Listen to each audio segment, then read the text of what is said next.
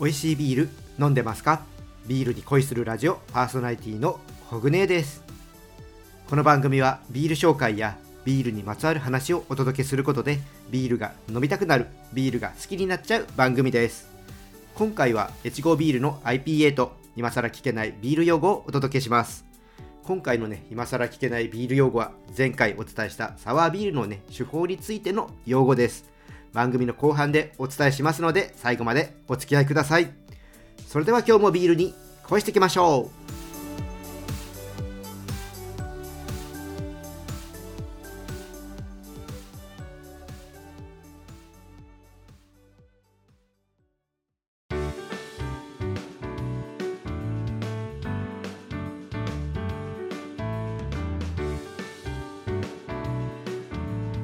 ビールに恋するラジオ。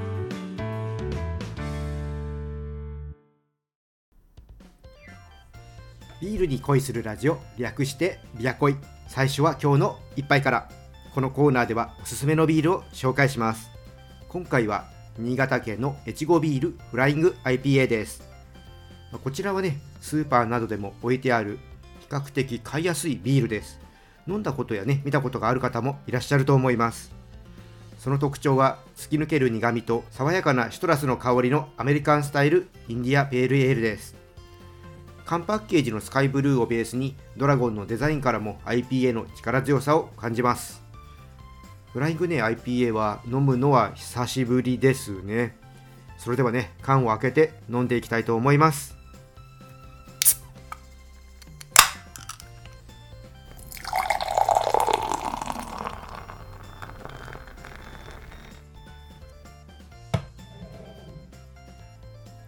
はい。色はですねクリアなブラウンですね。香りはうん。あのグラスにね鼻を近づけていくとオレンジやグレープフルーツといった柑橘を思わせるね香りがねあります。はいじゃあじゃあちょっと飲んでいきますね。うん。やっぱりね口に含んでいくと香りと同じでグレープフルーツとかみかんとかそういったのをね思わせる柑橘の甘みあと柑橘の皮をかじった時の感じる苦みこういうのがねじわーっとね広がっていきます。このね柑橘を思わせる風味は結構ねスーッと引いてってまたね次の一口をね促してきますね。うん。まこれはね爽快に飲んでいきたいんですがちょっとねなくなっちゃうのももったいないなーってね感じるビールですね。うん、私的にはちびちび味わって飲むかな、うん、IPA なんですけどモルトの甘みのね下支えがあるせいか苦味はねそれほど強く感じません。ある程度ボディの強さは感じるんだけどキレがいいので普通のビールよりね飲めますね。食事に合わせるなら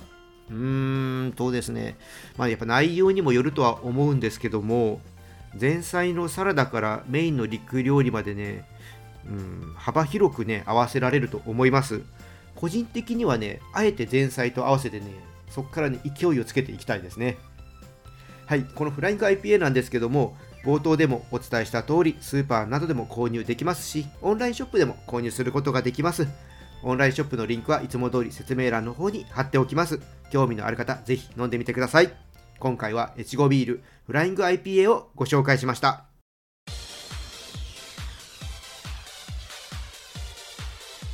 ビールに恋するラジオ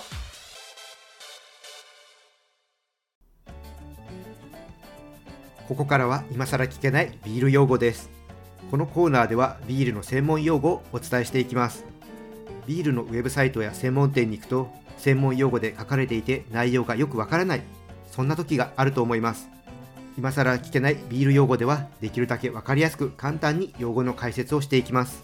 ぜひ皆様のビールライフに役立ててください。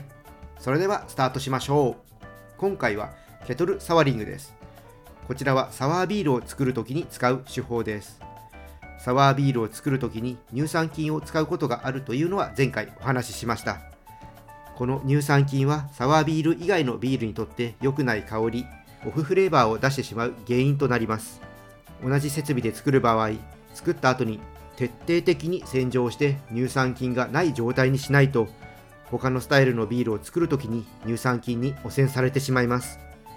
そのくらい乳酸菌は強く良くないことも起こす可能性があるので取り扱いが難しいものです。乳酸菌による汚染の可能性を抑えて品質管理しやすい方法として使われるのがケトルサワリングになります。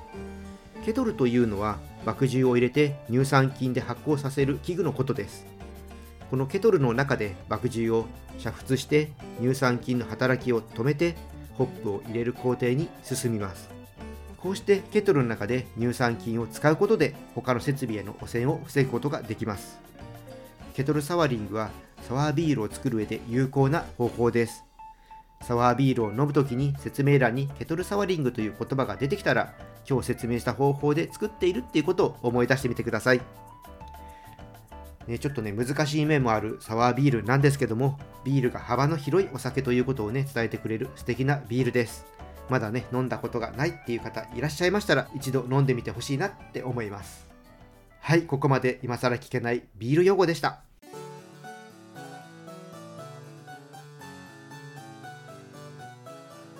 ビアコイ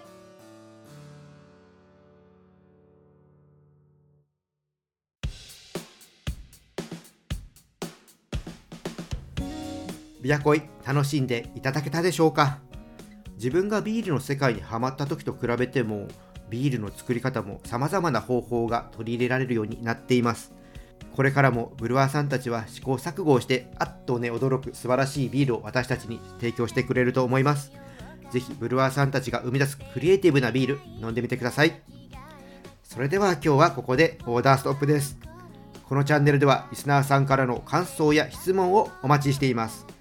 スタンド FM をお聞きの方はコメントやレターを送ってください。また今日の配信が良かったらぜひいいねとフォロー、そして SNS でチャンネルのシェアよろしくお願いします。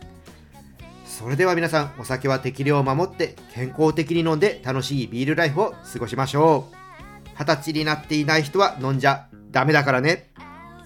お相手はビールに恋するラジオパーソナリティコグネーでした。また次回一緒にビールに恋しましょう。乾杯またね